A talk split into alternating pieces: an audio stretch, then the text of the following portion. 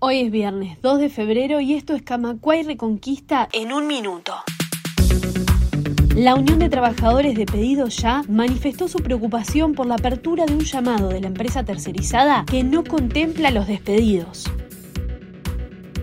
El 43% de los uruguayos ve a la inseguridad como el principal o segundo principal problema que enfrenta el país hoy, según la encuesta de equipos consultores.